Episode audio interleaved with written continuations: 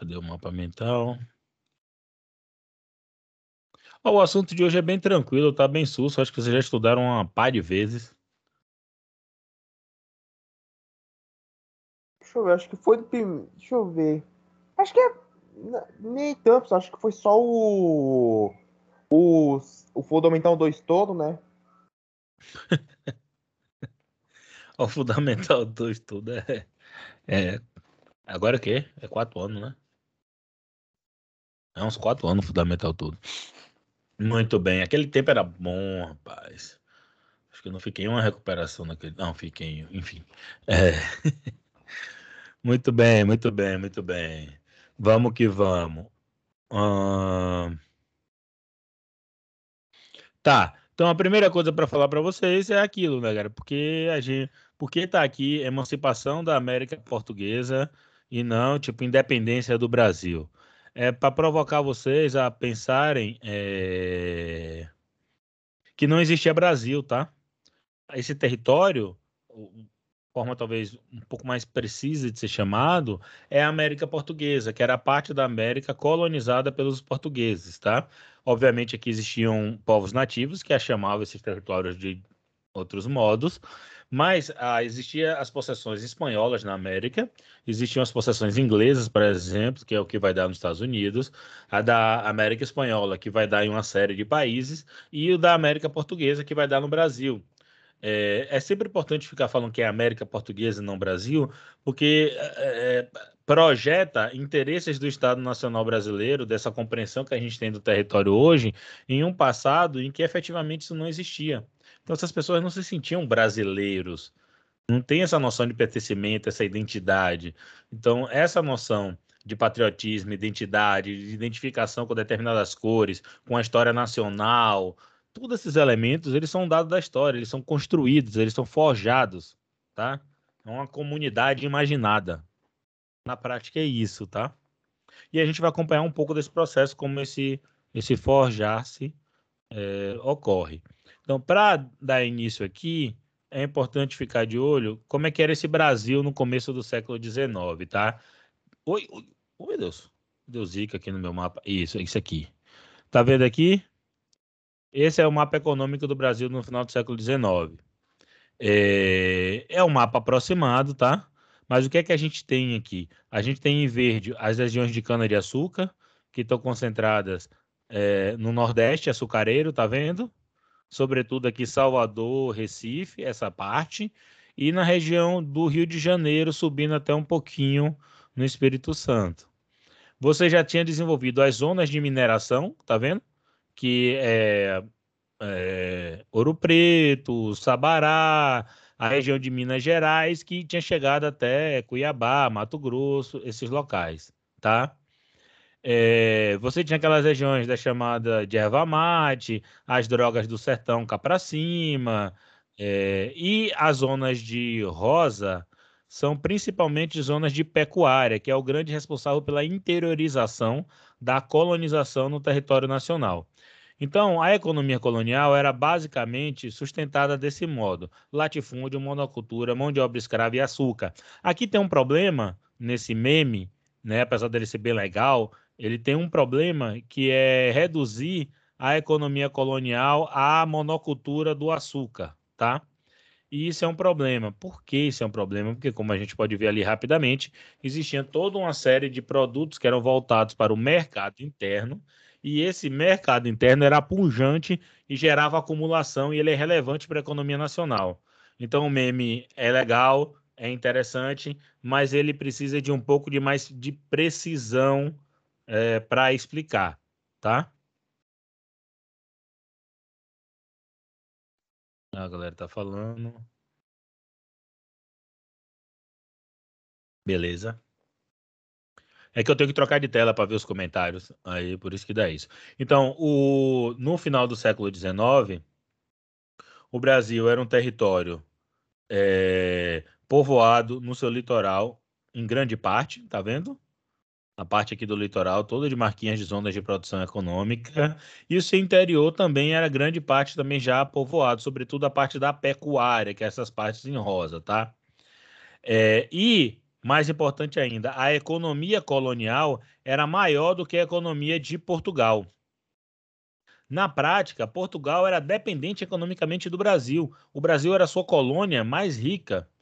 Porque o Império Português, gente, era gigantesco. Tinha possessões na América, tinha possessões na Ásia, tinha possessões pelo globo todo. Então, ele era um império gigantesco.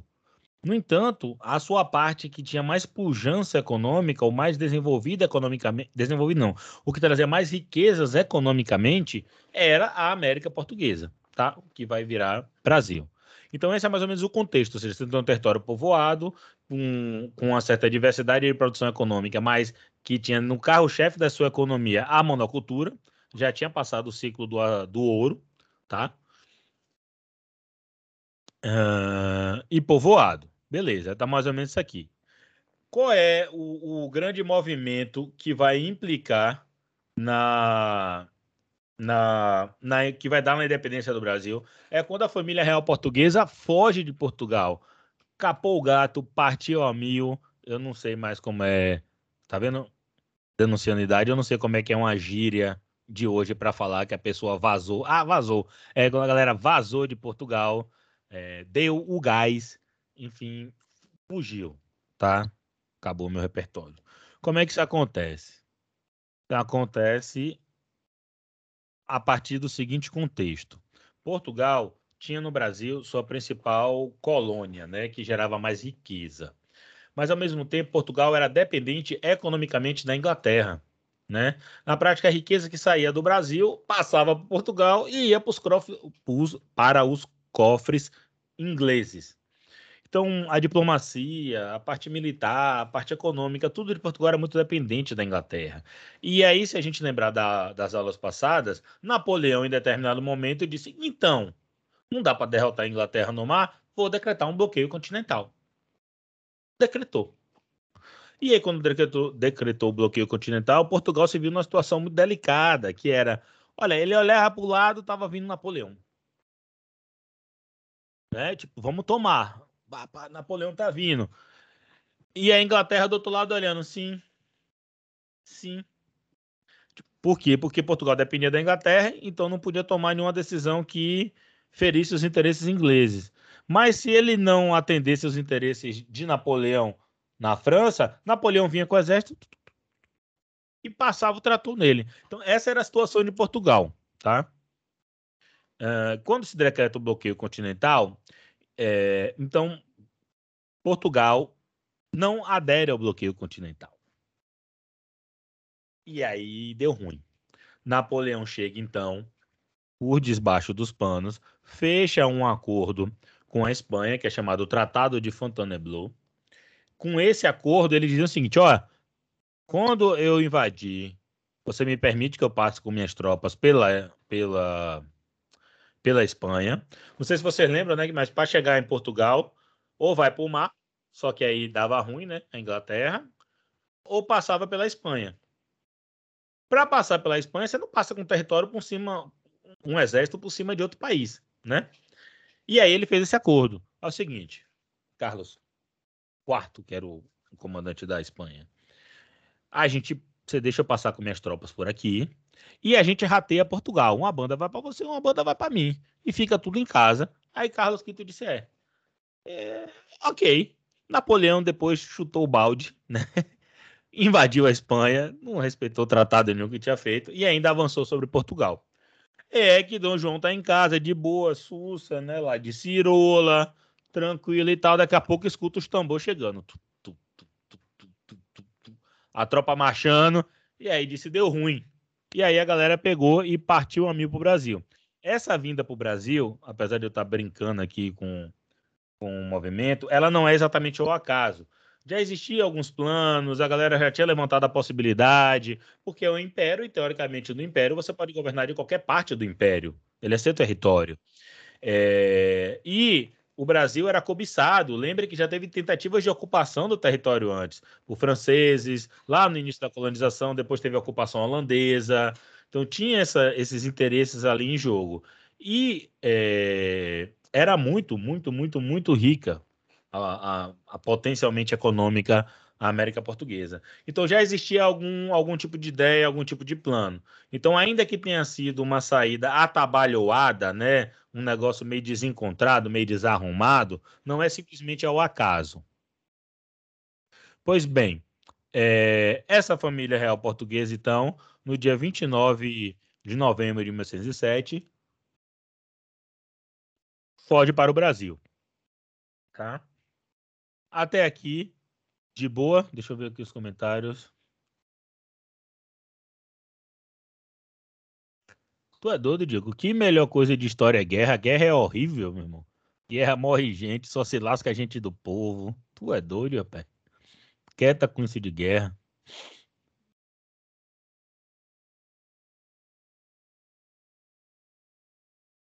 Tá, a galera tá brincando. Ah, tum, tum. É, a Rita tá brincando aqui para estudar, né? Só se for para estudar, né?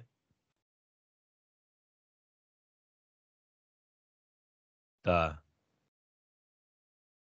A galera. tá, a galera tá conversando com. É, Twitter é barril, velho. Eu tenho um Twitter, cara, mas eu não uso muito, não, que eu tenho medo de.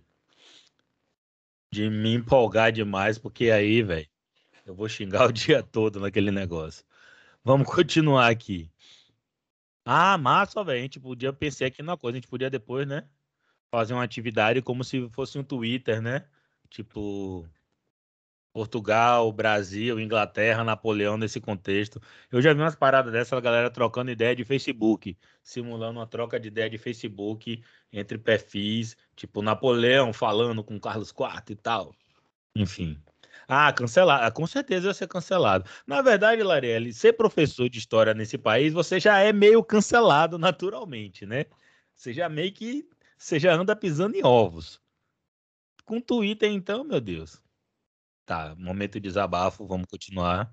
Como é que é essa fuga? Os caras fogem com 15 embarcações da esquadra portuguesa, 25 navios mercantes e quatro navios de guerra ingleses. Então, a Inglaterra, é, além de assegurar é, militarmente esse processo, né, garantir a segurança militar, ela também financiou essa fuga para o Brasil da colônia do, da família real portuguesa. É aí, gente, que vai ter início o chamado período junino e vai ser o efetivo disparado que vai ser a independência do Brasil. Tá. É, e aqui é muito importante. Então, professor, quando o Dom João veio para cá, ele abriu um caderninho e tinha lá uma receita. Como o Brasil ser independente. Precisa de aí estava enumerado as coisas da receita, não. Essas pessoas que estão vivenciando ali sua história, elas não sabem necessariamente o que vai ser do futuro. Então, um exemplo muito básico, né, velho? A gente está vendo esse conflito agora aqui com a Ucrânia e alguém pergunta, pô, vai, vai ter terceira guerra mundial, professor? Aí eu digo, cara, eu acho que não. Agora não dá para descartar a possibilidade. Aí você pode perguntar para outra pessoa, outra pessoa diz, não, absolutamente não vai ter guerra nenhuma todo mundo acredita, não vai ter guerra nenhuma. Aí daqui a uma semana, pum, tá bomba nuclear explodindo. Ou seja, tem elementos dentro da história que as pessoas, engrenagens que se movem, é, fatores, elementos que não são possíveis de controlar ou não são vistos necessariamente pelas pessoas enquanto estão experimentando sua própria história, tá? É... E isso é muito importante, ou seja, as pessoas aqui não necessariamente sabiam que ao fugir estariam é, disparando o processo que vai dar na independência do Brasil.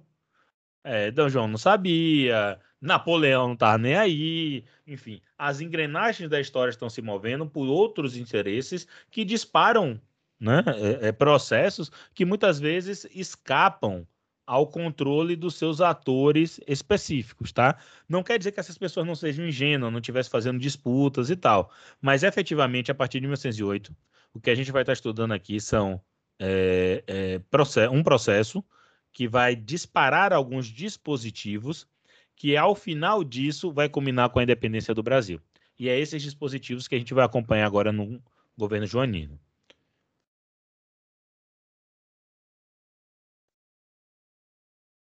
Tá.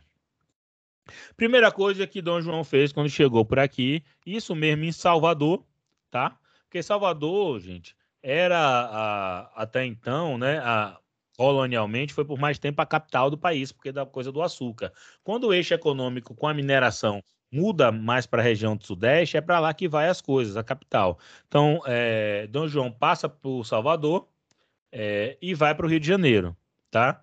Quando chega é, em Salvador, logo Dom João pega e diz: Cara, eu tenho que retribuir a Inglaterra. Os caras é meu passa. E os caras retribuem a Inglaterra como? Eles fazem a abertura dos portos às Nações Amigas, em 1808. O que é essa abertura dos portos? Né? Os impostos para mercadorias estrangeiras passariam a pagar 24%. Esse tipo de, de abertura dos portos é, permitiu com que esse elemento aqui, ó, que é conhecido mais conhecido como Pacto Colonial e pode aparecer também como exclusivo metropolitano, é, a noção de pacto está sendo substituída, né? Porque assim, pacto pressupõe um acordo entre iguais. E entre uma colônia e uma metrópole, entre um dominado e um dominante, não existe um acordo de iguais, né? Assim, se você pensar assim, pô, vamos fazer um pacto. Um entra com a bunda e outro entra com o pé, tá ligado? Tipo, não é um, um melhor dos acordos. Então, exclusivo metropolitano é uma noção que também se usa. Pois bem, essa relação pressupõe o que a colônia fornecia é, a metrópole é, o que hoje a gente chama de commodities, né? Então, produtos agropecuários, matérias-primas, produtos em geral de baixo valor agregado. E a metrópole, por sua vez, pegava esses produtos a baixo valor, revendia por preços mais altos, porque açúcar, por exemplo, é algo extremamente valorizado na Europa. Então, o açúcar produzido aqui no Brasil era pego a um menor custo e revendido muito mais caro dentro da Europa. E, em contrapartida, essa metrópole vendia manufaturas e outros produtos. E ela, sobretudo, tinha um monopólio desse mercado. O monopólio, tá? Isso é muito importante. Com a abertura dos portos das Nações Amigas, esse monopólio, essa relação aqui, ela é quebrada. Porque agora outras nações poderiam comercializar com a colônia, que não só a metrópole, no caso aqui, Portugal. E por que se faz isso? Se faz para retribuir a Inglaterra, mas se faz também por uma necessidade objetiva prática, porque agora a família real não está em Lisboa, a família real não está em Portugal e ela quer ter acesso a esses produtos que eram comercializados pelo mundo todo. E o centro do Império Português deixa de ser em Lisboa, deixa de ser em Portugal e passa a ser no Rio de Janeiro. Então, é uma retribuição aos, aos serviços prestados a, pela Inglaterra, né, de apoio militar, diplomático, financeiro, esse processo. E por que, de alguma maneira, é a retribuição? Porque com essa taxação e com esses impostos, a Inglaterra era a maior comerciante do mundo, a maior produtora de manufaturas do mundo. Então ela ia conseguir adentrar um mercado que até então era fechado. E só Portugal tinha acesso. Então, para a Inglaterra acessar, ela precisava de Portugal como intermediário. Agora, ela comercializaria direto com o território da América Portuguesa. Um outro elemento é que esse Estado agora, essa, essa administração imperial, agora no território da América, precisaria de meios para sobreviver, para montar sua estrutura administrativa, para fazer aquilo que um Estado precisa fazer, a administração pública, né, a administração pública régia, né, precisaria fazer. Então, esses impostos serviriam também para isso, essas taxações serviriam para isso. Então, retribui favores da Inglaterra, permite acesso a bens e produtos que seriam mais difíceis, já que é, o território de Portugal estaria estava ocupado pelas forças napoleônicas e também permitia esse estado agora essa administração imperial agora em território da América Portuguesa a oferir algum lucro através dessa taxação, alguma remuneração através dessas taxações que lhes permitisse montar a estrutura administrativa. Pois bem. Então é isso que é a abertura dos portos. A outra coisa que Dom João vai fazer é o alvará de 1809, que dava licença para colonos abrirem fábricas. Lembra do tal do Pacto Colonial Exclusivo Metropolitano? Então Portugal fornecia essas manufaturas. Ela não queria concorrência. Então ele impedia com que em território da América Portuguesa fosse fabricado esses produtos, porque eles poderiam ser feitos a, a baixo custo e desse modo Portugal não oferiria lucros. Tipo, olha, eu fabrico caneta, vou fazer caneta aqui no Brasil. E aí Portugal diz, eu também faço caneta, só que a caneta aqui no Brasil é tipo dois reais. Portugal pode vender essa caneta a 10 para gente. Então ele vai e impede com que a gente fabrique canetas e ele vende canetas, tá? Então, só que agora a família real está aqui, a sede administrativa está aqui, Portugal está ocupado, já está abrindo o mercado. Então ela faz o que? Permite que, que esse território nacional agora produza manufaturas.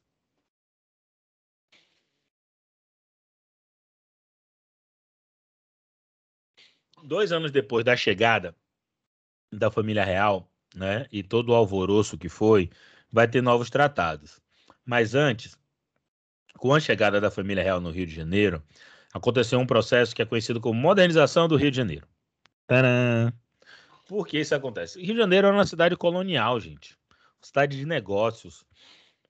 E era uma cidade que, que espantava né, o observador estrangeiro pela quantidade de pessoas negras. Mas não era só a quantidade de pessoas negras escravizadas, era a quantidade de pessoas negras livres. O Brasil foi o país das Américas que mais escravizou, mas ele também foi o que mais libertou. Então, a alforria fazia parte da política do sistema escravista. Aquelas alforrias que a gente viu no semestre passado. Então, como era mais ou menos a população do Rio de Janeiro? 60 mil habitantes era a estimativa. 12 mil escravos, 16 mil estrangeiros. A chegada da família real trouxe, em média, um aumento de 20% dessa população. Cerca de 15 mil pessoas. É, né? 15 mil? Aí seria 25%. É, de 12 a 15 mil pessoas chegaram no Rio de Janeiro nessas embarcações. Pum! Precisa de local para morar, precisa de coisa para comer, precisa de, de, de, de espaços. É, é, João, a gente pode discutir isso mais lá na frente, é porque libertar não impedia a escravidão. Libertar reforçava a escravidão. Como é que reforçava a escravidão?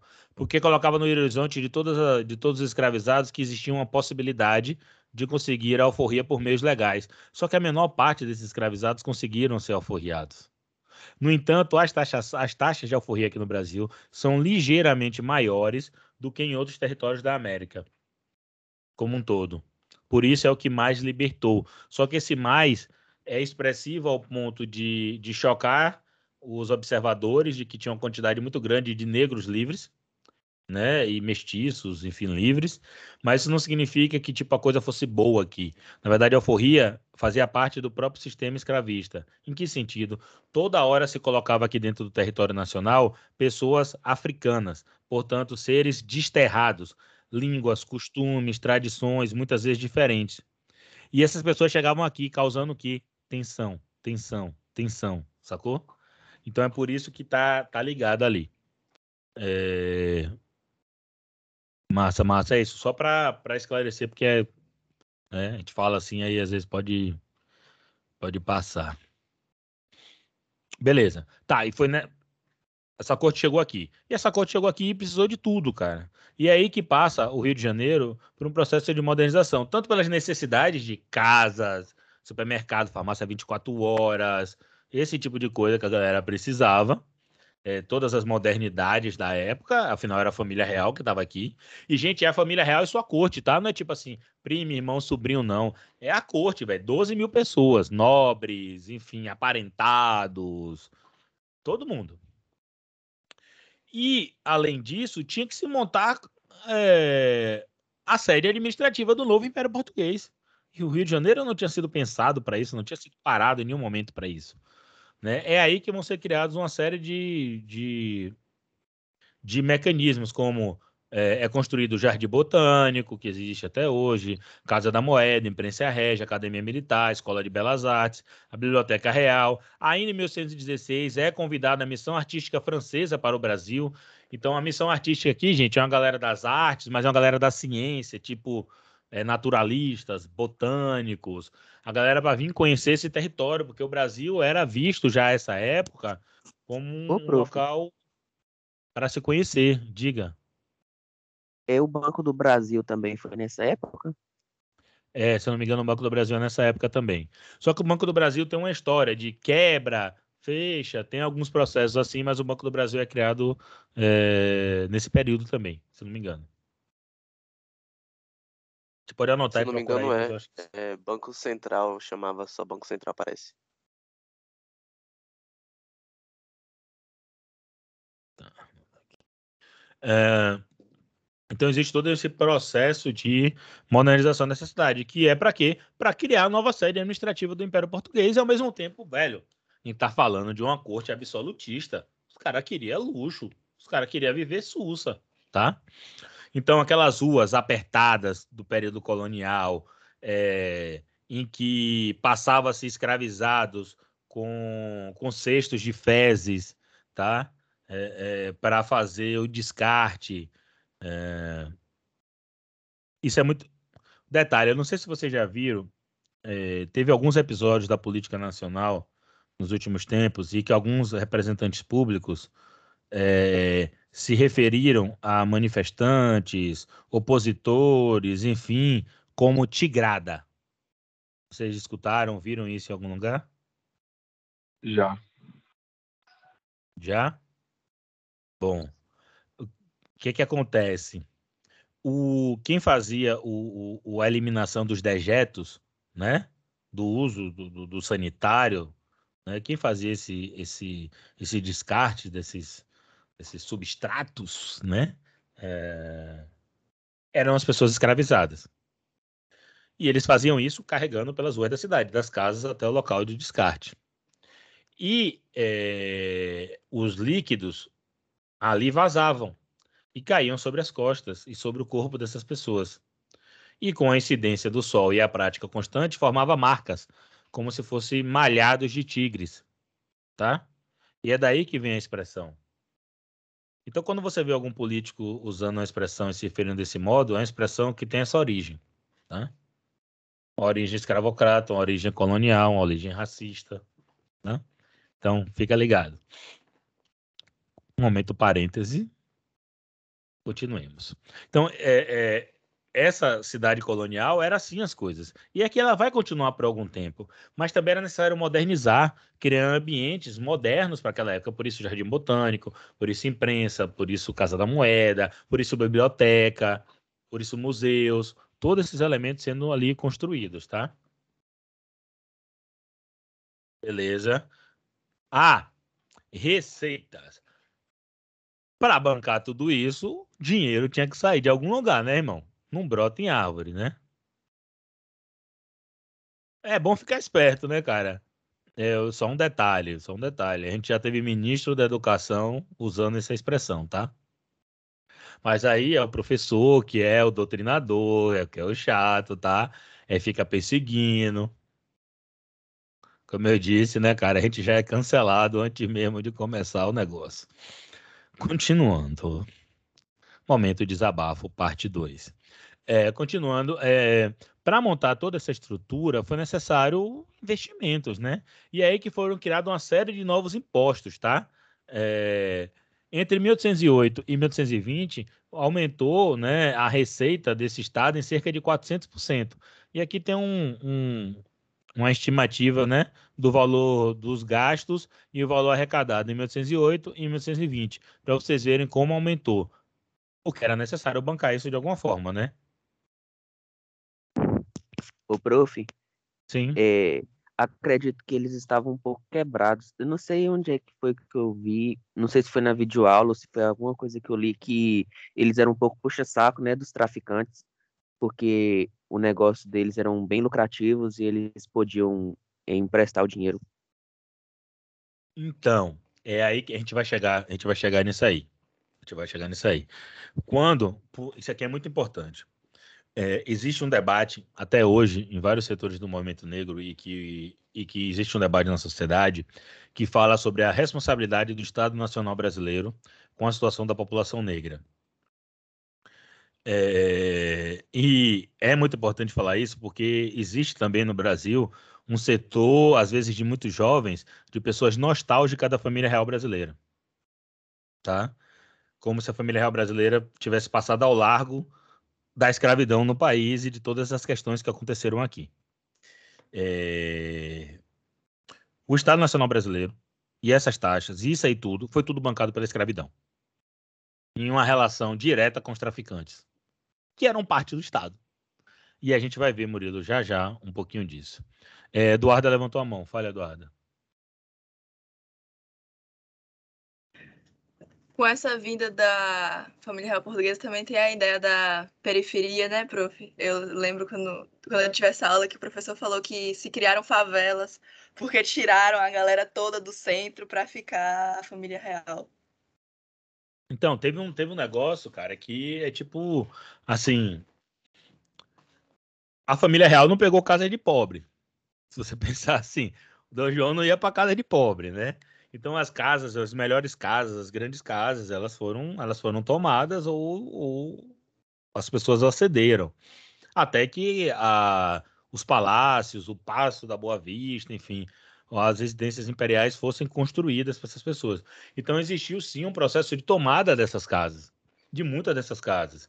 E isso ficou muito ruim. Eu não lembro, a galera carimbava as portas, eu não lembro se era com PR de príncipe regente é, tinha um, tem, uma, tem uma certa alegoria dessas contar, de contar essas coisas. Mas a favela, a favela que nem a gente conhece hoje mesmo, ela data melhor do final do 19, que é quando se expulsa a população pobre e negra dos centros da cidade, que é o chamado bota abaixo. É, e aí a gente, a gente vai ver isso melhor no, no terceiro ano. É, Diogo está aqui falando sobre porque é, o Distrito Federal é a capital. Cara, tem muita coisa, né? Expande porque é o DF. Não é objeto da aula, mas expande para o interior. Você coloca a capital longe né, de uma zona de possível bombardeio, assim, imediato por mar. Você torna difícil para a galera manifestar, né? Tipo, pô, não sei se você já foi em Brasília, cara. Eu já fui para manifestação em Brasília, né? É, no meu tempo de estudante. Cara, você vai com 30 mil pessoas em Brasília, é nada, pô.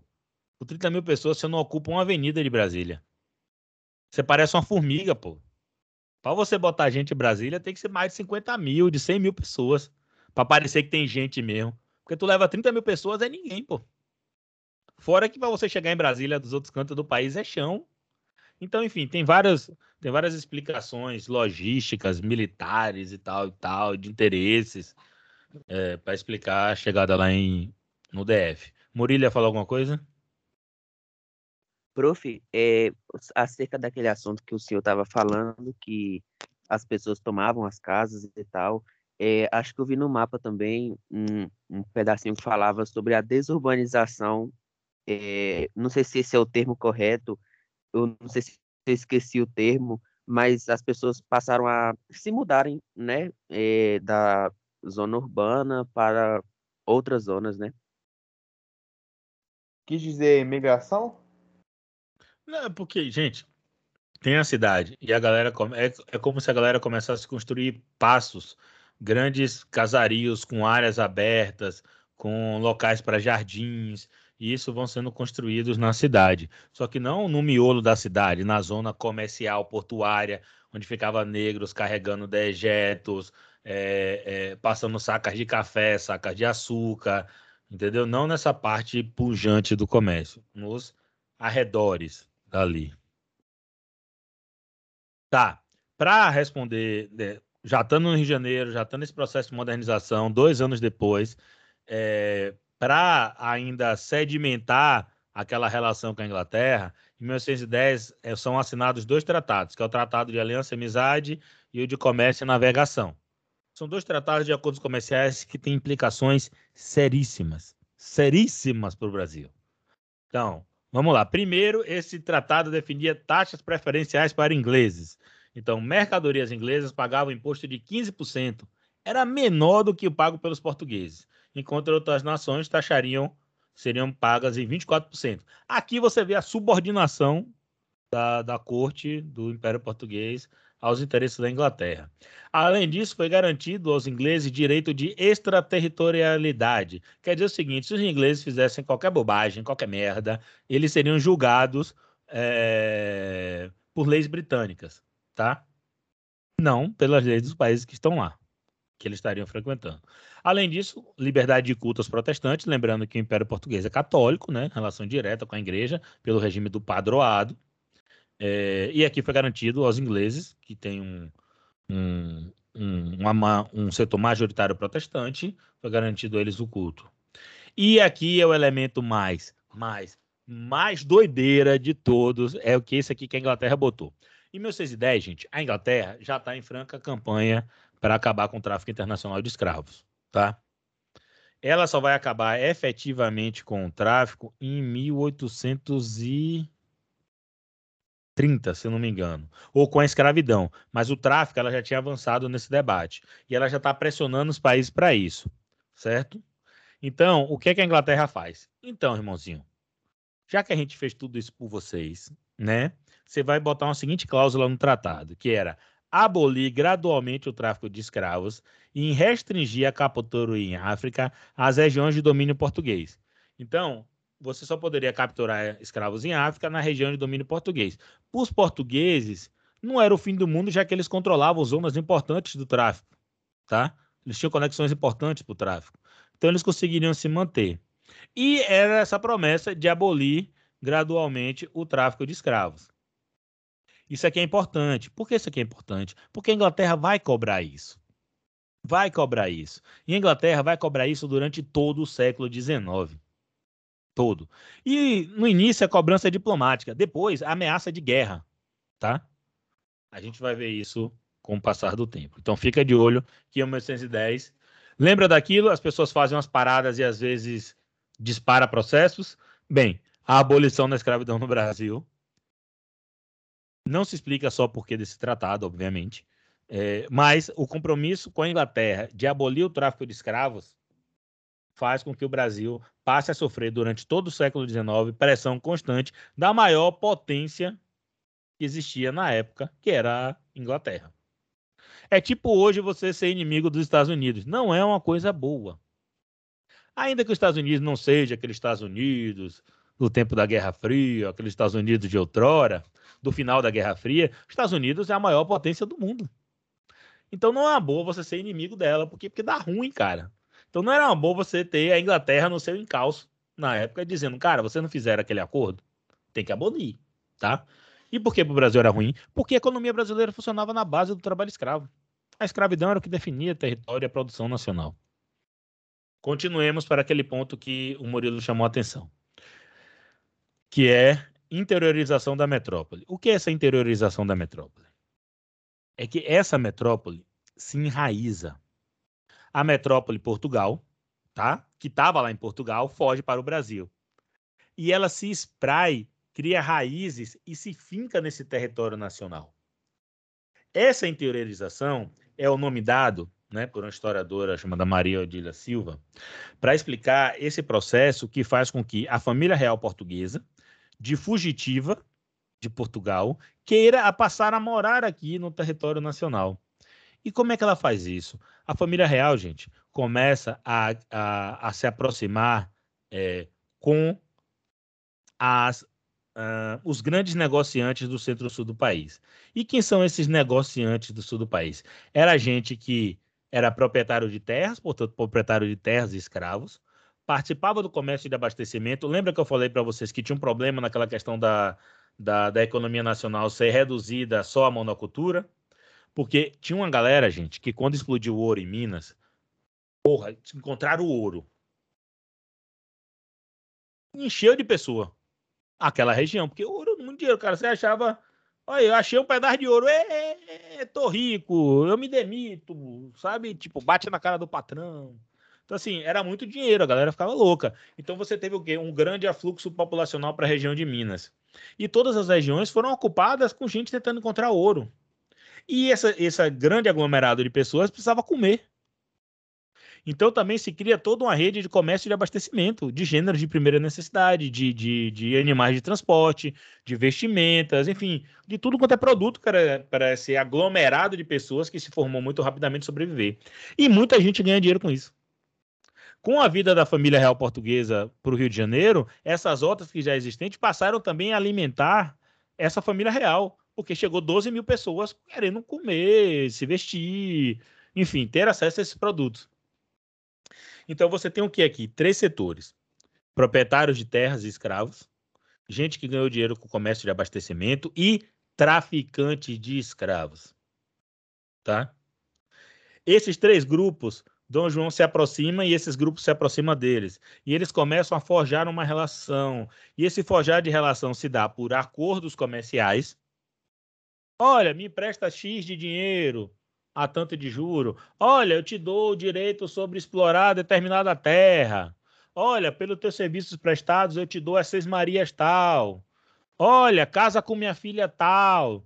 Minha filha está precisando de um marido, casa com teu filho. Percebe? Então, assim, por relações comerciais, por relações afetivas, por casamentos, principalmente casamento, essa elite do Centro-Sul é, começa a se aproximar, tá? E aí essa corte se enraiza no Brasil. Tanto é que nesse período, olha quantos títulos Dom João soltou. Dom João concedeu 4.877 títulos, tá? Até 1821, em troca de apoio político e também para obter recursos, dinheiro, né? Quais foram os títulos? 11 duques, 38 marqueses, 64 condes, 91 viscondes, 31 barões e 4.642 cavaleiros, comendadores e grão é, e grão cruzes de diferentes ordens. Claro que vocês podem observar aqui que os títulos têm hierarquia, né? Então tem aqueles títulos que são mais baixos e foram mais distribuídos. Mas tudo isso, gente, criou uma relação de enraizamento. Ao contrário do que às vezes se pensa, as pessoas que tinham grande capital nesse país, que eram muito ricos, não eram simplesmente senhores de engenhos, tá? Produtores de açúcar, ou futuramente, futuramente senhores do café vão ser muito importantes. Mas nesse período aqui não é exatamente senhores de engenho. As pessoas mais ricas são traficantes de escravos. Tá? E traficante de escravos, se hoje a gente fala, tanto por tráfico ter virado uma palavra corriqueira associada ao comércio de drogas, quanto por uma questão política, que é a de denúncia do racismo, do período colonial, da escravidão. Então a gente queria uma certa assim ojeriza, algum ranço, alguma coisa traficante de escravos, mas traficante de escravo era Sussa, cara. Não existia condenação ao cara ser traficante de escravos. O cara era da ordem, da Santa Casa. Tanto é que em Salvador, sei, se vocês acompanharam o debate sobre a derrubada de estátuas que o NEB promoveu é, ano passado, no Novembro Negro, em Salvador tem uma estátua de João, é, Joaquim Pereira Marinho na frente do, do, acho que é do Hospital Santa Isabel com duas crianças do lado, sendo homenageado. Então, os traficantes de escravos financiaram muito dessa estadia dessa corte portuguesa aqui no Brasil. E essa relação próxima aos traficantes de escravos, né, é, traz implicações políticas. Por que implicações políticas? Porque essa corte, ao mesmo tempo que foi lá e fez aquele tratado, Dom João fez aquele tratado com a Inglaterra dizendo que abolia a escravidão em algum momento, efetivamente ele devia muito dinheiro dependia de traficantes de escravos e de senhores de escravos. E ele não podia simplesmente fazer isso, tá? Então, assim, isso é muito importante. E aí, por que, de novo, aquela história do comprometimento do Estado Nacional Brasileiro com a escravidão? É sobre isso, cara. Não é simplesmente dizer, ah, cara, mas a época ninguém julgava. Tá cobrando as pessoas pelo passado. O que ele está dizendo é que o Estado Nacional Brasileiro, o que vai ser o Estado Nacional Brasileiro, neste território teve uma relação intimamente ligada com o traficante de escravos e com a política de defesa da escravidão. E eu estou chamando a atenção disso agora e a gente vai, durante toda esse, essa última parte da disciplina, ver isso em diferentes momentos, em como o Estado Nacional Brasileiro teve compromisso na defesa da escravidão, mesmo quando suas próprias leis diziam que não eram para defender a escravidão, tá?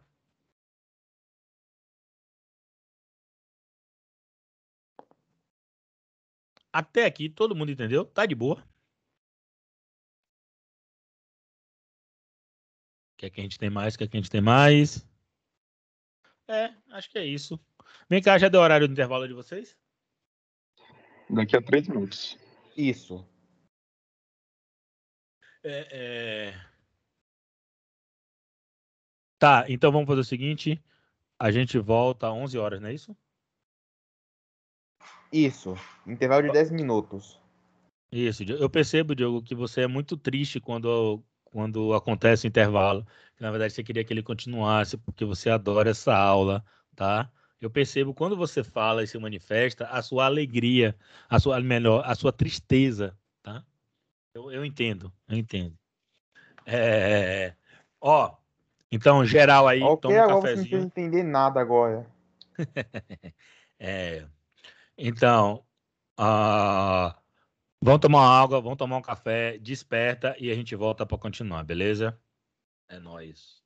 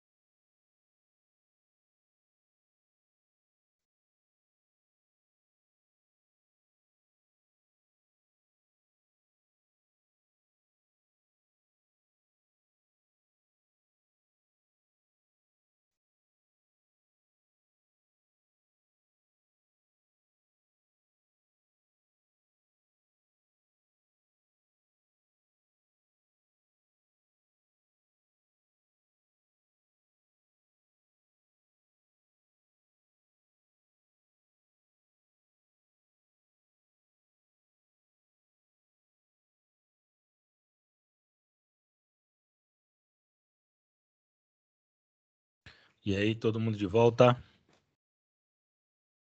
Tomando um cafezinho, estão mais despertos. Ai, maldição. Tamo aqui.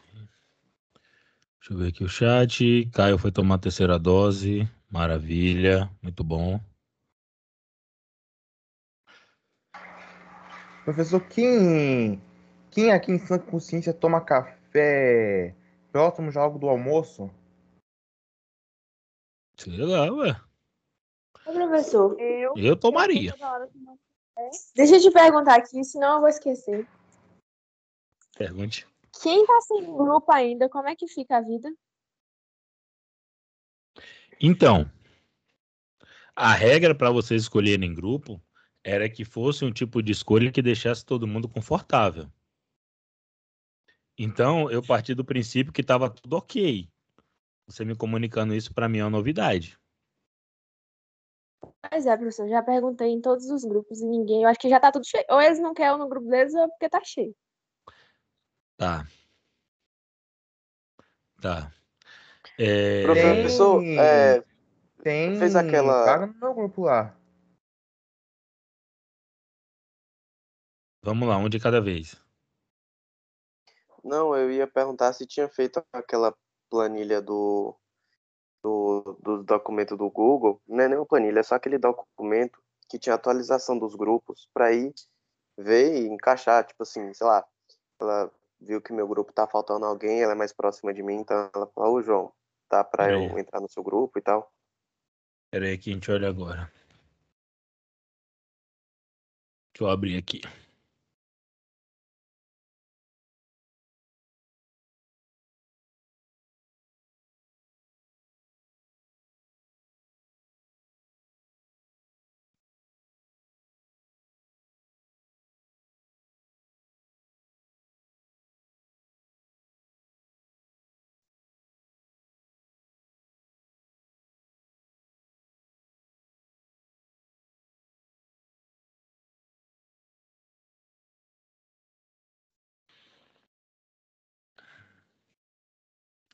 Tá abrindo aqui.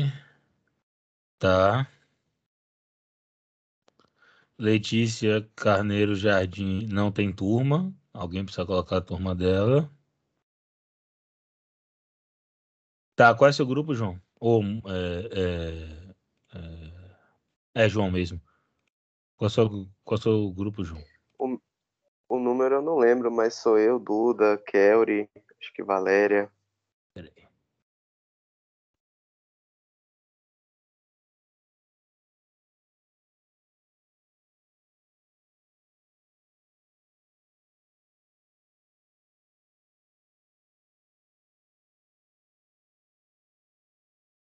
Então, né? Eu achava que era 10 grupos de 7, até então tem 9. E eu não consigo achar o seu grupo, João, O meu. porque... Ah, então eu vou. Vou, Peraí. vou botar aí agora, professor. Peraí, peraí, peraí. Deixa eu ver pra eu ter certeza.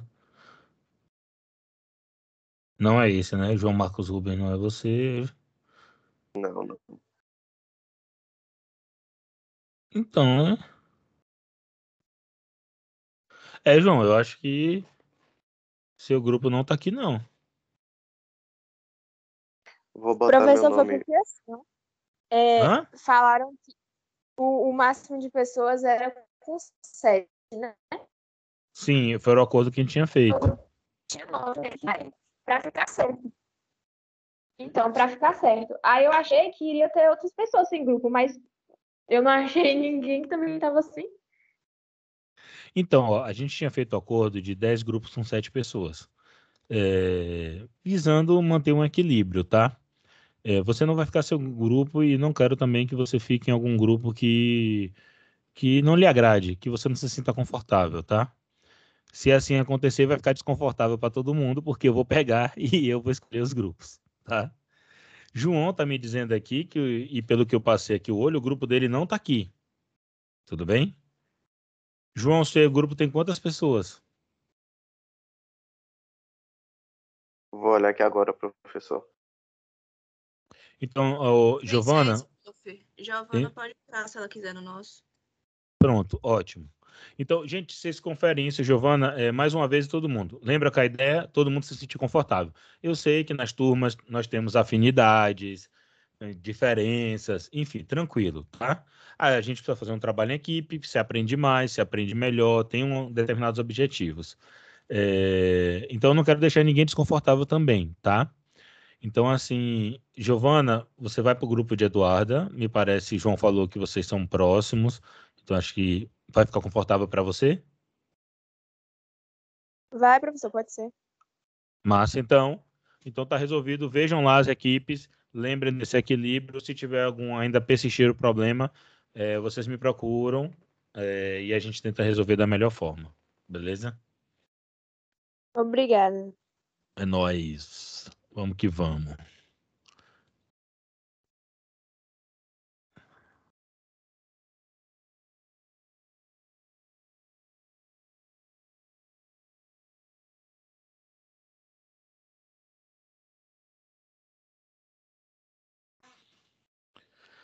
Tá, a gente estava onde? Ah, Reino Unido de Portugal e Algarve. Então, gente.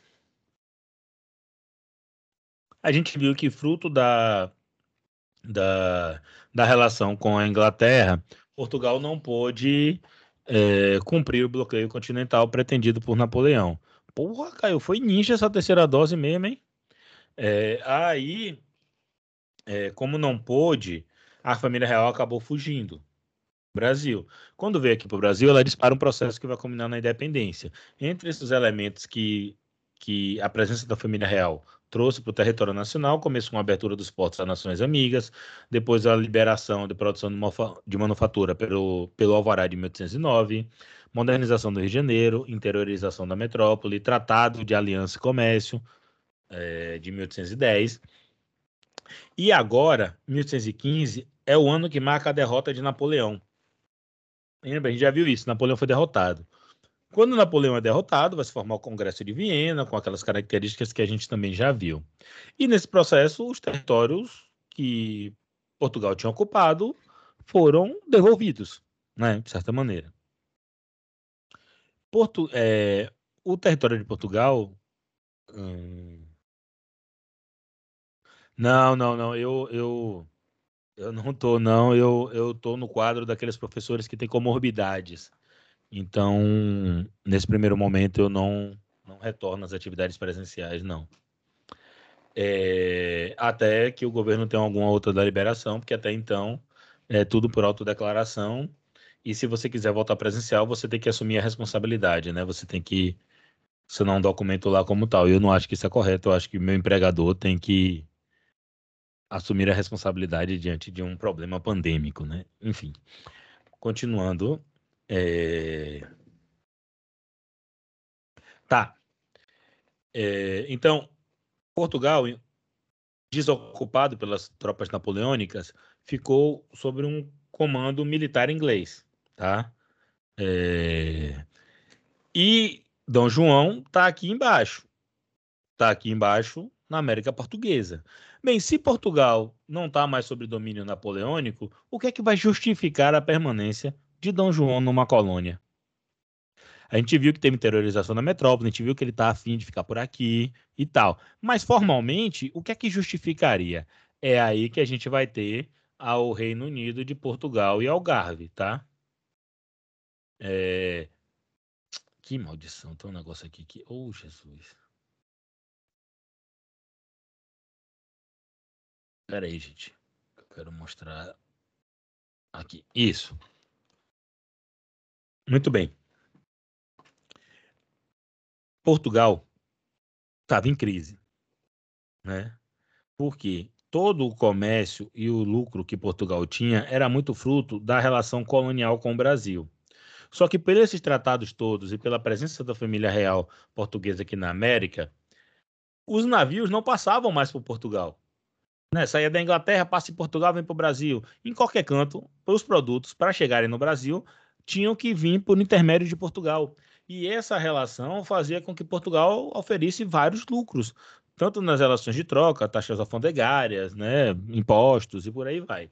Então a economia portuguesa estava quebrada, tá? Tava quebrada. E esses comerciantes portugueses, essa, é, é, essas pessoas ricas, esses aristocratas, essas pessoas estavam aos frangalhos. Então eles queriam o retorno da família real para botar o Brasil como colônia, tal como era.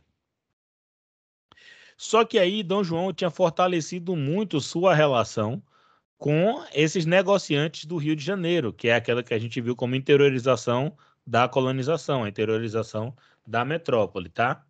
É... E com isso lançou-se a pergunta, bem, quem é colônia e quem é metrópole? Se a economia portuguesa está toda quebrada, a família real está aqui, né? Nesse momento, começam a disputar forças políticas no Império. Não tem esse negócio de brasileiro ou português, tá? Tinha gente que queria que voltasse, tinha gente que não queria que voltasse, tanto de nacionalidade portuguesa como um, como um súdito português na América, porque isso é importante, tá, velho? A galera toda achava-se súdito do Império Português.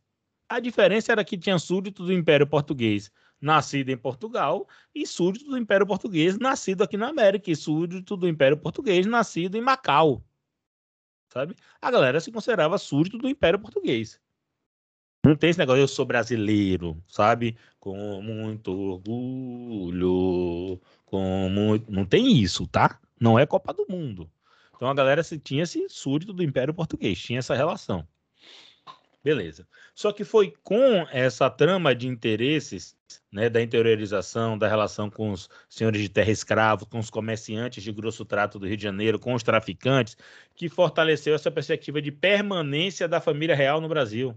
Pô, velho, aqui estamos sussa, relação com esses caras, estamos rico, a colônia está aqui, nós podemos comandar, né? É, aqui da América Portuguesa, todo esse território do Brasil. É aí que vai ser lançado essa cartada, que é a, bem, o Brasil é transformado em Reino Unido, a Portugal e Algarve. Então não era mais uma colônia, ele era um Reino Unido. Por isso, ele poderia daqui, a família real daqui, controlar todo o Império Português. Ou seja, o, o problema formal, burocrático, hierárquico da relação metrópole-colônia estaria resolvido do ponto de vista da família real portuguesa. Então, 1815 é como se o Brasil tivesse alcançado sua independência política. Em 1808, o, a abertura dos portos às Nações Amigas é como se tivesse conseguido sua independência econômica. Sacou? Então, assim, a abertura dos portos, uma independência não, mas uma maior autonomia econômica. E com o Reino Unido de Portugal e Algarves, uma autonomia política. Não é mais colônia, ela era um Reino Unido. Pegaram o movimento até aqui? Tranquilo, né? Beleza. Ainda em termos de governo de Dom João, Dom João não estava bem assim, vamos fazer uma guerrinha. Então Dom João arruma uma guerra que vai ser aqui na província Cisplatina, tá vendo? Onde é o Uruguai hoje, mais ou menos, tá? Então tá aqui o mapa do Brasil todo e a parte em roxinho aqui, província Cisplatina. É, é, o exército, né? Dom João vai mandar invadir a banda oriental, uh, que, que é o Uruguai, e vai transformar ele na província Cisplatina, né? essa província, essa invasão, ela tem muito a ver com controle de, de território, disputa entre os estados nacionais. Aquela região tem a saída para o mar e a entrada também para a região que vai dar no território da América Espanhola, é, Rio da Prata. Tanto é que a gente vai ter guerras e conflitos mais lá na frente é, que estão envolvidos nessa região, tá? ao fim e ao cabo, a gente vai estudar a Guerra do Paraguai e que de alguma maneira passa por ali. Então, essa aqui é uma questão de expansão territorial, de logística militar e de interesse econômico na região. Então, o Império Português vai até lá e domina o que vai ser o Uruguai e anexa ao território como a província cisplatina. Aqui eu reforço mais uma vez aquilo que eu repito com alguma frequência. O formato do nosso território ou do território de qualquer país não é um dado da natureza não é um dado de nós somos um povo, uma identidade, é um dado da história. Hoje o Uruguai é um território independente, fala uma, uma outra língua, tem outros costumes e outras tradições. Não fala português, não tem nossa cultura, não tem nossas tradições, que por sinal nossas tradições são bem diversas. Mas assim, por quê? Porque em algum momento o Uruguai vai se tornar independente, tá? Ele poderia estar junto, mas não está. Então, assim, o território do Brasil e de qualquer país, portanto, reitero mais uma vez, é um dado da história, não da natureza, da geografia, do relevo, do clima, de nada disso, tá?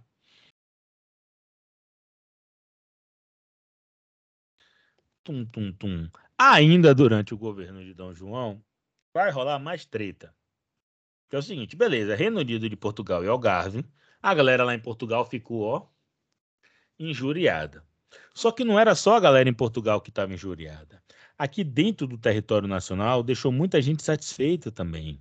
Por quê? Porque essa centralização no Rio Grande do Sul, tá? Ou no centro-sul do país, né? No sudeste, fez com que é, a galera sentisse que, que o controle, o poder meio que autoritário, tivesse se deslocado de Lisboa para o Rio de Janeiro. E agora, esses impostos cobrados para manter a corte, essa centralização, esses interesses desses grandes comerciantes, negociantes, traficantes, todo mundo sediado em torno da corte ali no Centro-Sul, criou-se uma relação com as outras províncias em que elas se sentiam meio que deixadas de lado. E as do Nordeste passavam por uma situação ainda pior, que vinha uma crise econômica. O açúcar não tinha mais o preço de antigamente, tá? Porque assim, ó, no início, fabricar açúcar, parênteses aqui, tá? Fabricar açúcar era uma tecnologia sofisticada, tá?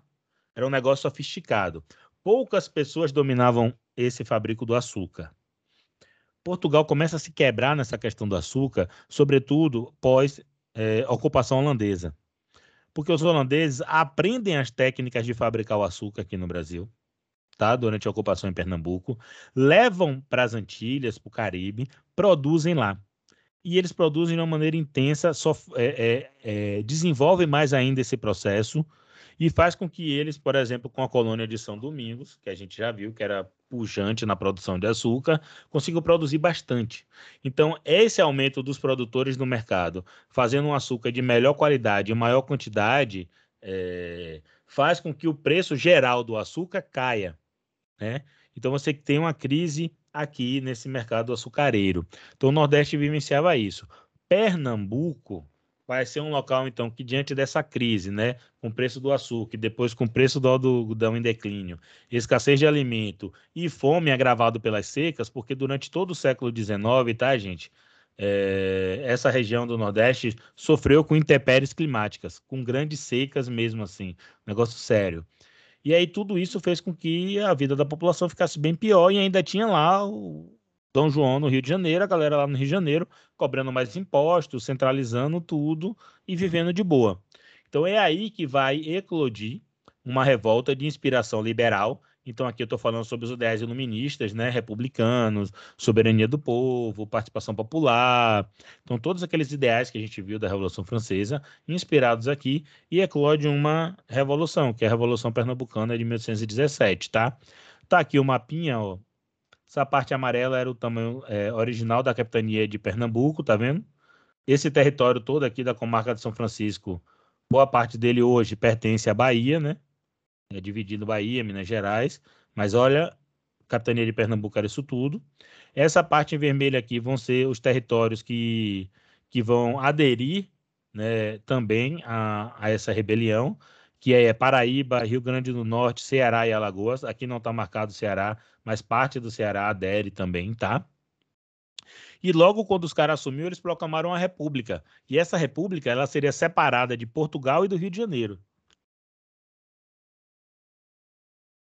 Sabe aquela ideia que muitas vezes a gente trabalhava antigamente? Eu não sei se no fundamental de vocês rolou ainda, mas no senso comum rola muito. Nós ficamos independentes e permanecemos como um país unido, e isso é visto como uma grande maravilha, né? Comparado à possessão espanhola que se fragmentou em Bolívia, Argentina, Uruguai, blá, blá, blá, se fragmentou um bocado de território. Então a gente permaneceu unido. Legal, massa, é vendido desse jeito. Não tem juízo de valor aqui, tá? Isso é viagem. Isso é justificando a política centralização monárquica. É, se foi tentado, né? Em um ou outro momento, outro tipo de experiência. Mas aí o que é que sempre teve em jogo? Escravidão. Em todo esse território que vai ser o Brasil, a escravidão estava disseminada. A gente já viu isso. Ao ponto de que de pequenas pessoas, pequenos produtores, pessoas né, modestas, tinham escravos, ao ponto de ex-escravos conseguirem ter escravos, dado que a, que a posse da propriedade escrava estava baranteada pelo domínio do tráfico português, a gente já viu isso também, e estava totalmente capitularizada pelo território nacional. E aí é que, quando eclode essas rebeliões, sempre o ponto da escravidão vai causar tensionamento. Porque qualquer rebelião com ideia liberal, falando em igualdade, soberania, e aí cada vez mais a questão da escravidão se impõe. E aí, quando a coisa aperta muito, os escravocratas se ajuntam. E foi a escravidão que garantiu boa parte dessa unidade territorial. Porque quanto mais você tinha de participação popular nessas rebeliões, tendia às vezes a radicalizar. E isso causava temor nas elites sobre a escravidão. Então, aqui em Pernambuco, a galera né, sofreu uma dura repressão. Dura repressão. Eles, antes de sofrer essa repressão, eles tomaram algumas medidas, e foram essas medidas que deixou a, é, que deixou o Rio de Janeiro, né, Dom João, meio bolado, que é suspensão de impostos, aumento de soldos, liberdade de imprensa e religião, e além disso tinha criado uma bandeira própria, e não tudo isso inspirado naquelas ideias republicanas. Esse rompimento e autogoverno dessa república durou cerca de 74 dias. Várias pessoas foram presas, né, mortes, condenados à prisão e, sobretudo, velho, as pessoas humildes receberam penas humilhantes. E essa aqui é uma característica de todo esse governo de marca é, é, absolutista que você tem no território nacional. Toda vez, gente, que explodiu uma revolta aqui no país durante esse período, e essa revolta tendeu a ter participação popular, e essa revolta se radicaliza, a repressão vem. A repressão, no entanto, atinge de maneiras diferentes. Os membros da elite, as pessoas ricas, os aristocratas, os escravocratas, que por vezes se rebelaram contra a coroa, que participaram de alguma sublevação, de algo desse tipo, eles são punidos? São. Mas algum tempo depois são anistiados, têm suas penas reduzidas, enfim, existem acordos que atenuam isso. No entanto, as pessoas que faziam parte das camadas mais baixas da população, que em geral eram negros e mestiços, né, afrodescendentes, é, essas pessoas recebem penas humilhantes, né, castigos, palmatórias, é, uma série de, de violências humilhantes. E aqui em Pernambuco se divulgou muito um medo desse aqui, ó, medo do haitianismo. O que era esse haitianismo? Revolução do Haiti, a gente viu. O Haiti se tornou independente em 1904 com a rebelião de escravos. Desde então, sobre a cabeça de vários escravocratas, por onde teve escravidão nas Américas, se temia esse risco. E aqui em Pernambuco não foi diferente. Esse medo do haitianismo fez, inclusive, com que alguns membros dessas elites recuassem em suas propostas. Tá? E é isso um elemento muito importante para a unidade territorial do que vai ser o Brasil. Escravidão. Ela estava dispersa e vira e mexe, sobretudo nesse cenário de divulgação de ideias liberais e pós-revolução do Haiti, em que essas ideias liberais, de alguma maneira, também serviram a população haitiana na sua luta, é, nos escravizados a, a, é, haitianos por sua luta, ela acabou continuando como uma referência. E aí a galera temia, leia-se a galera, quem era proprietário de escravo rico, né? Sobretudo.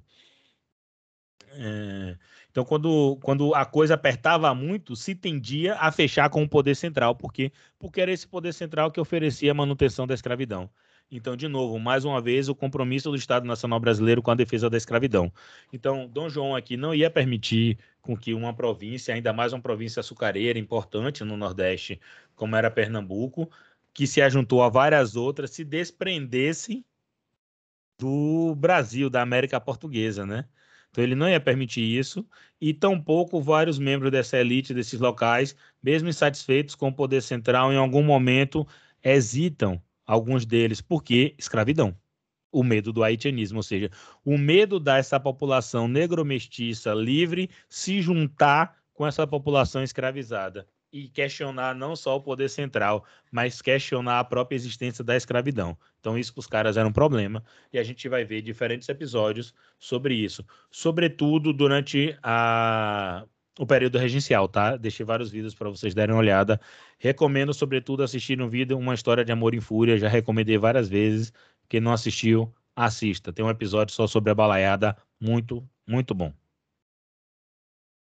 Tum, tum, tum, tum. Beleza. É aí que, em 1820, vai explodir a revolta, o vintismo, ou a Revolução Liberal do Porto. Saca só. Crise econômica em Portugal. Dom João pega e diz: Vou ficar. Vou ficar. Não insistam, vou ficar. Reino Unido de Portugal e Algarve. Então a galera lá está injuriada. Aqui dentro explode a Revolução Pernambucana porque dessa centralização. Mas aí Dom João se impõe. Ou seja, mostra a força de um monarca absolutista que controla seu território. Não vai ter conversinha. Pum, se impõe aqui. Só que aí a galera em, em Portugal está cada vez mais difícil a vida. Eles estão sofrendo sobre um comando inglês, que era do Marechal Belfort, essa presença militar. É, a perda do, do lucro com o comércio do Brasil gera uma imensa crise, a população pobre sofre ainda mais. Então, vai eclodir uma rebelião de inspiração também liberal, inspirada no iluminismo e com forte apoio popular.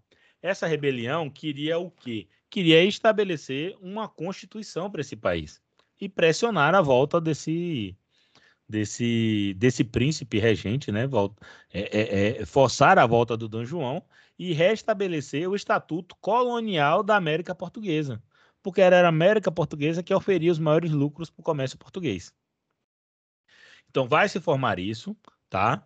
É, a partir dessa revolução liberal que controla, passa a assumir o poder político né, de Portugal efetivamente, se forma uma junta governativa e se convoca uma eleição de deputados para as cortes constituintes. O que, como é que ia funcionar? Cada parte do império português ia mandar representantes. Então, aqui do Brasil, não foi representantes do Brasil, foram representantes das províncias.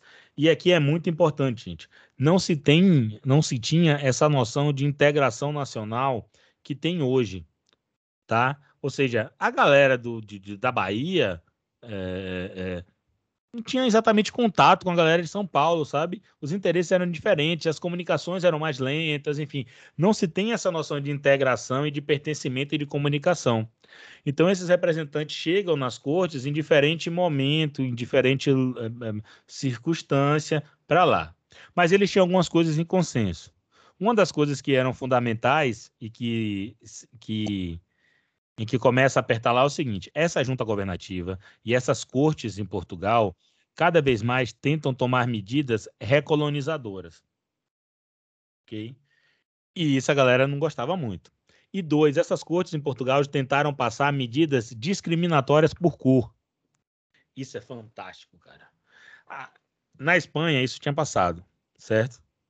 Em Portugal, é, os caras adotou é, o modelo da Constituição de Cádiz, que era uma Constituição espanhola, e tentou-se passar a restrição dos direitos às pessoas de cor, tá? Aos libertos, às pessoas de cor. Baseado naquela noção também da, da, da Revolução Francesa, mas daquele seu primeiro momento, não sei se vocês lembram, da monarquia constitucional com cidadãos ativos e cidadãos passivos, sabe? Da sua vertente da Revolução Francesa mais conservadora, não a do período jacobino, tá? Queria passar isso aí com restrição de direitos a pessoas de cor. Os representantes aqui do Brasil disseram: não, não, não, não, não, não, não façam isso. Aí você diz: poxa, os caras eram antirracistas? Cara, não é isso. É porque você tinha uma imensa população de cor que dava apoio à estrutura desse Estado Nacional de Funcionamento da Escravidão. Lembra a capilaridade da escravidão? E até mesmo vários desses membros da elite não eram exatamente brancos puros, como se convencionou chamar. Né? Não é que eles fossem negros, alguns até o eram, né? mas não é assim. Então eles conseguem impedir isso. Mas o que estava em jogo para esses caras era fundamentalmente o quê? Bem, manter o Brasil como Reino Unido e afastar risco de radicalização popular, beleza? E isso os caras estão tá discutindo lá na corte. Só que essa corte cada vez mais pressiona. Quando essa corte pressiona cada vez mais, a galera aqui no Brasil vai se injuriando vai se injuriando. E aí começa a se tramar interesses, disputas, negócios para ver como resolver isso, porque a galera não queria perder aquela autonomia econômica, não queria perder aquela autonomia política, tá? E sabia como funcionavam as estruturas e as hierarquias de poder aqui. E essas cortes, por seu lado, tomavam cada vez mais medidas restritivas, tá? Uh, nesse cenário de pressão, de pressão, de pressão, bem, Dom João faz o quê? Dom João dá uma cartada que é: Dom João volta para Portugal, mas deixa Dom Pedro como príncipe regente. Tudo bem? Então, Dom João volta, porque o bicho está pegando lá, essas discussões estão acontecendo, e deixa Dom Pedro aqui como príncipe regente. Ou seja, ó, esse território daqui vai ser ainda nosso. A família real tem um projeto da própria família real, tá? De continuar no poder nesse território gigantesco. Então, com a Revolução Liberal, a gente começa o período de regência de Dom Pedro.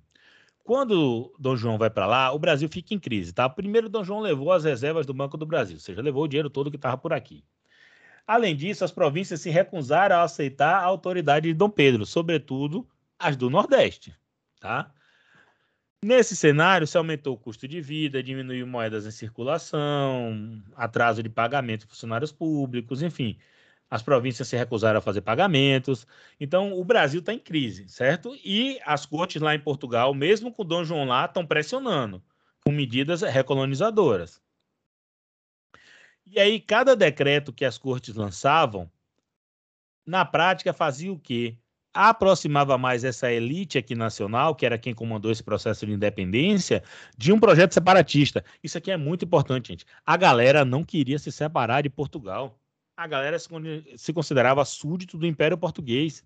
Mesmo pessoas que tinham nascido em Portugal. Na verdade, é o seguinte, as pessoas tinham nascido no Império Português. Então, tinha gente, por exemplo, que tinha nascido em África, em Luanda, sabe? É, e estava aqui. Uh, que tinha administrado o Império Português nas Índias e estava aqui, tá? Então existe um, um, império português. E essa elite daqui nacional, esses comerciantes, esses traficantes, esses caras, não queriam romper com Portugal. A ideia não era essa. Ninguém aqui estava tá levantando bandeira da independência. A galera queria manter, no mínimo, o estatuto conquistado de autonomia econômica e, sobretudo, de autonomia política. Só que as cortes em Portugal não queriam isso. E cada vez mais as medidas são recolonizadoras. Então, aqui, ó. É, as províncias brasileiras deveriam ser administradas por juntas de governos eleitas localmente, tá?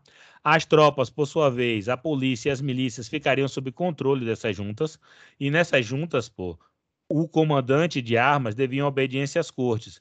Então, assim, cada território desse não vai ter uma unificação, não vai ter um governo central. Cada território vai ter essa junta, e essa junta tem ingerência direta portuguesa.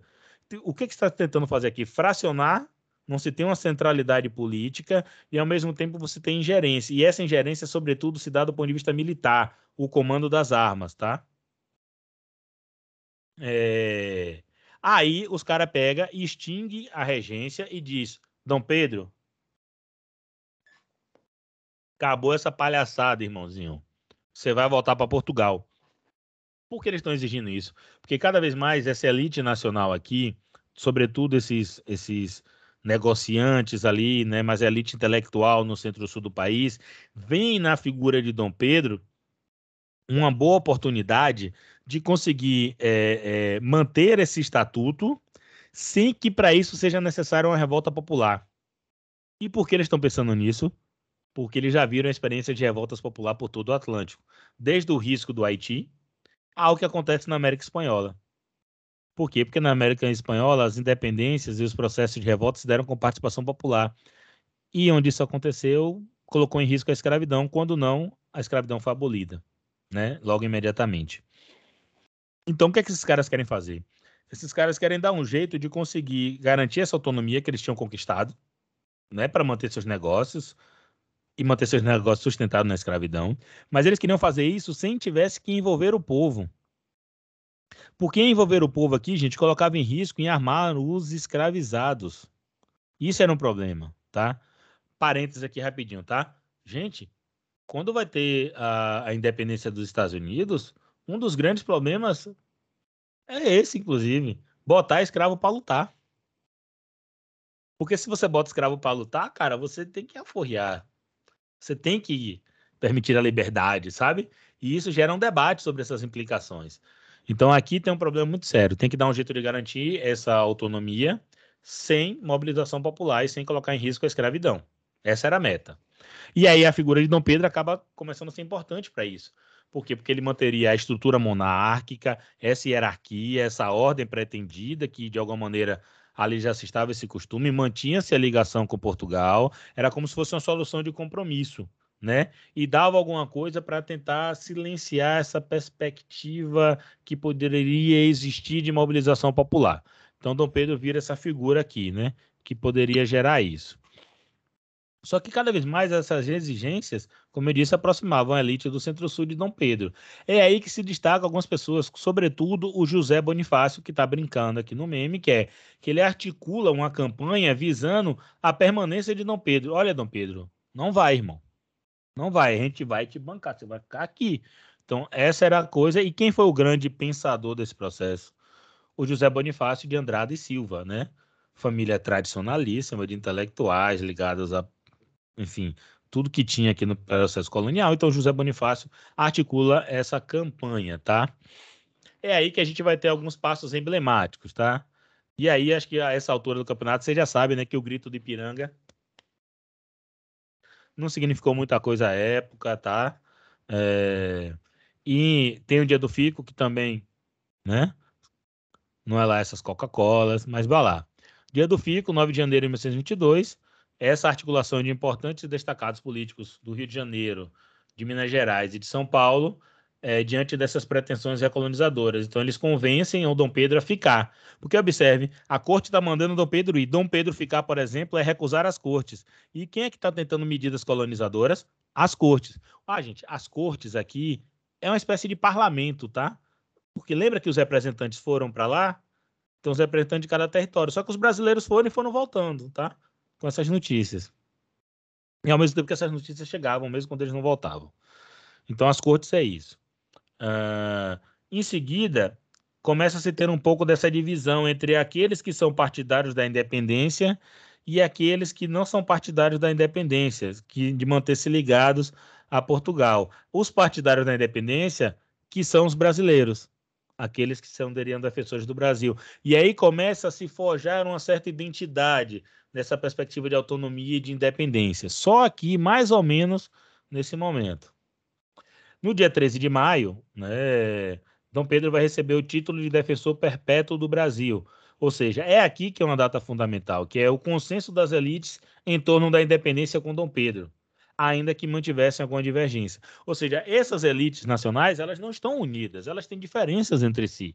No entanto, quando elas dão um título de defensor perpétuo para Dom Pedro, é como se elas entendessem, bem, é agora. Ele já ficou e agora ele vai defender o território nacional. É como se tivesse dado o comando em chefe das armas, vai ser o defensor, ou seja, a galera, bem, vai ser a independência e quem vai fazer isso vai ser Dom Pedro. Ele que vai estar à frente, ele vai ser o rosto desse processo. E aí, finalmente, 7 de setembro, é a ruptura definitiva com Portugal, que foi conhecido como Grito de Ipiranga, que foi diante da ameaça das cortes iniciarem a guerra. Como vocês bem sabem, essa parada aqui não aconteceu, esse quadro de eternizado de Pedro América. Dom Pedro estava em viagem, então provavelmente estava com animal de carga, uma mula, enfim.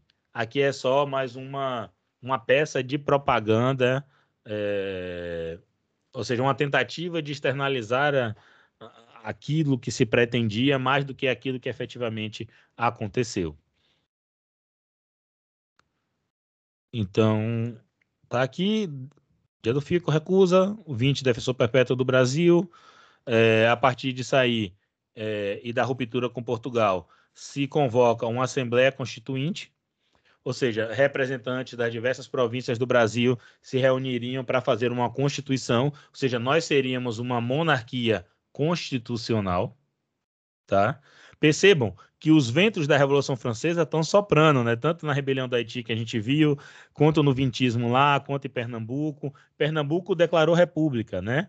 Portugal pretendia uma monarquia constitucional. A gente aqui também uma monarquia constitucional, tá? Ou seja, aquela ideia do absolutismo, é, centralização da figura do rei, depois da Revolução Francesa, ela começa a cair por terra e ser colocada em xeque em vários locais. Então, aqui no processo de independência, a galera não falou em república, mas pensou numa monarquia constitucional, e quem faria isso? Essa Assembleia Constituinte. Na próxima aula a gente vai ver que Pedro Pedro não respeita lá muito essa Assembleia, tá? Mas vai lá, essa Assembleia existe e aí finalmente tem a independência do Brasil. Para a gente fechar, é importante essas considerações finais aqui, tá? Uh, a independência foi um longo processo, que vai mais ou menos de 1808 a 1831, tudo bem? Por que 1831? Que é até o período do governo de Dom Pedro, que está aqui, tá? É quando Dom Pedro deixa de governar.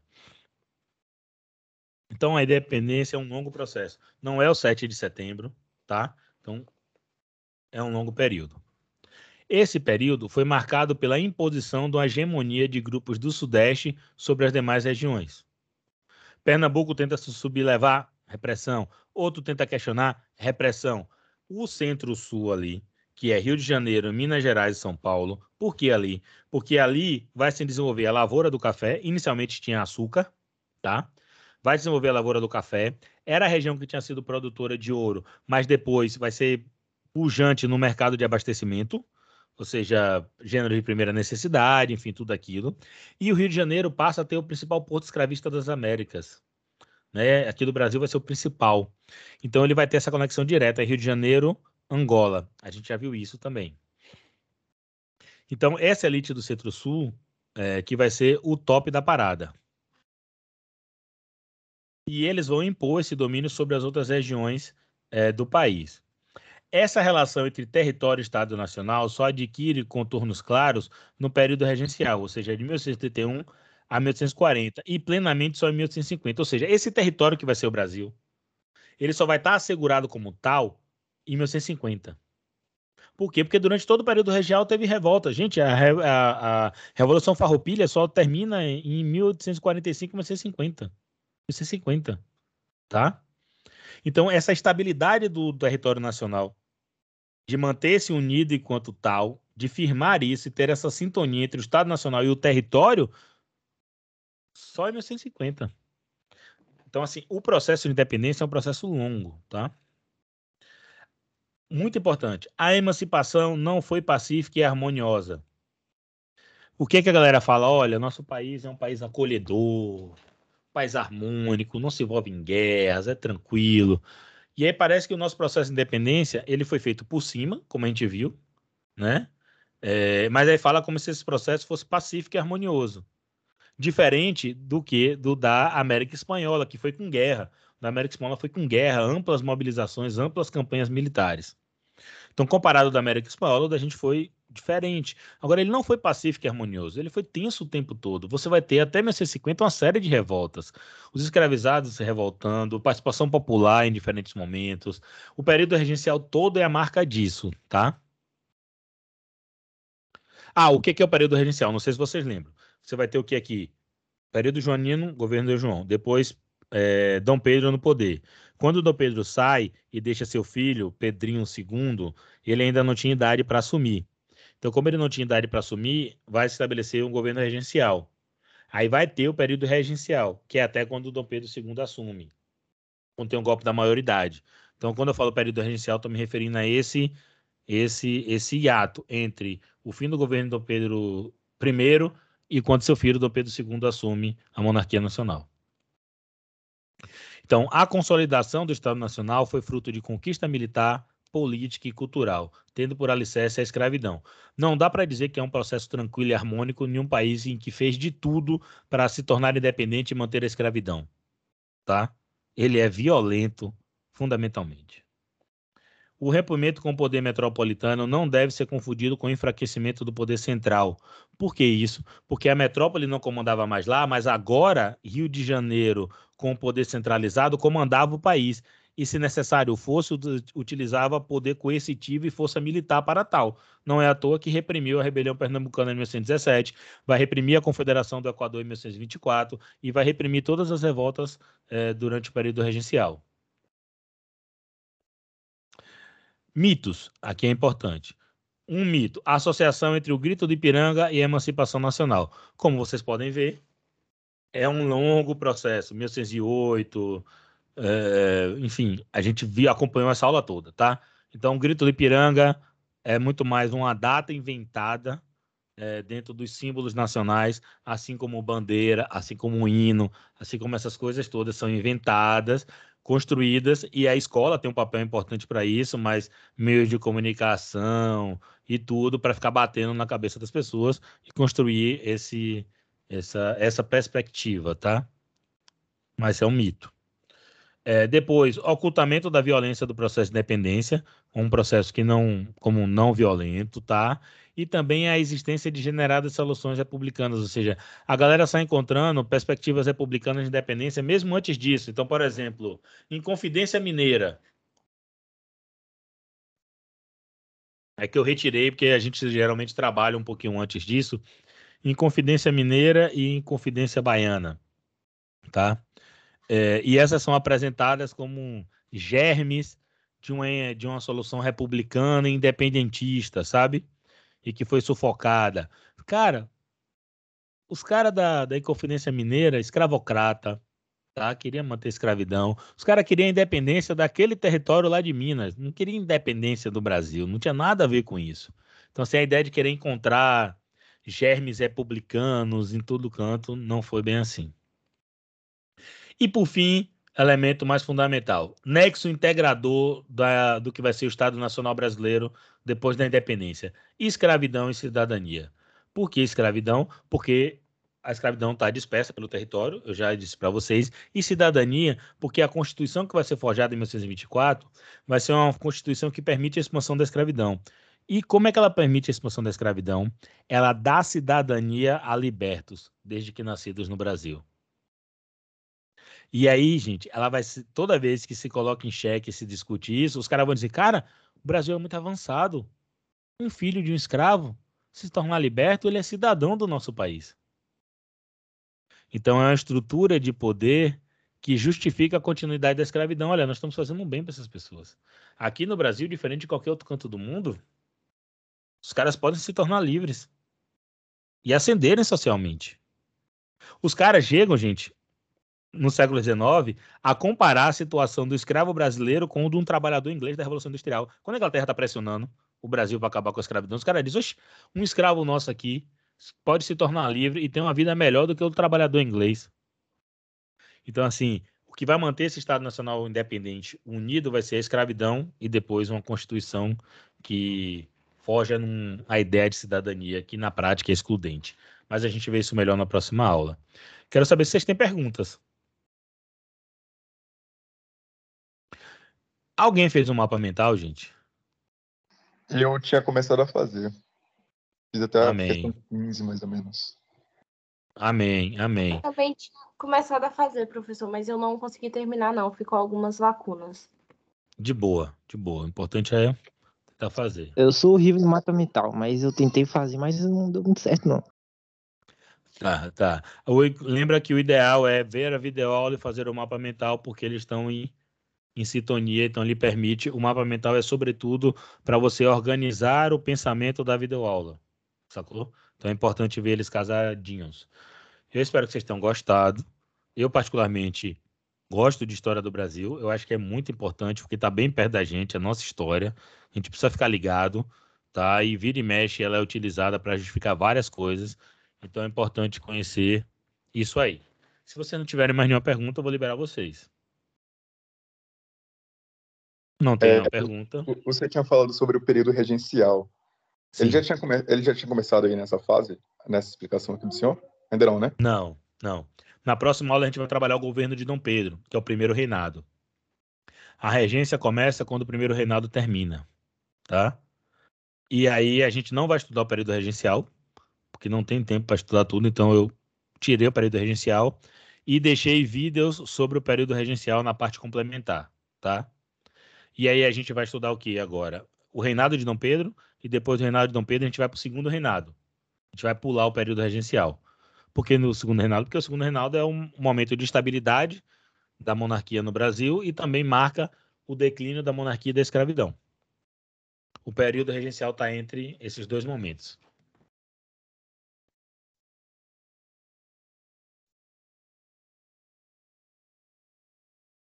Ai, ai, viu?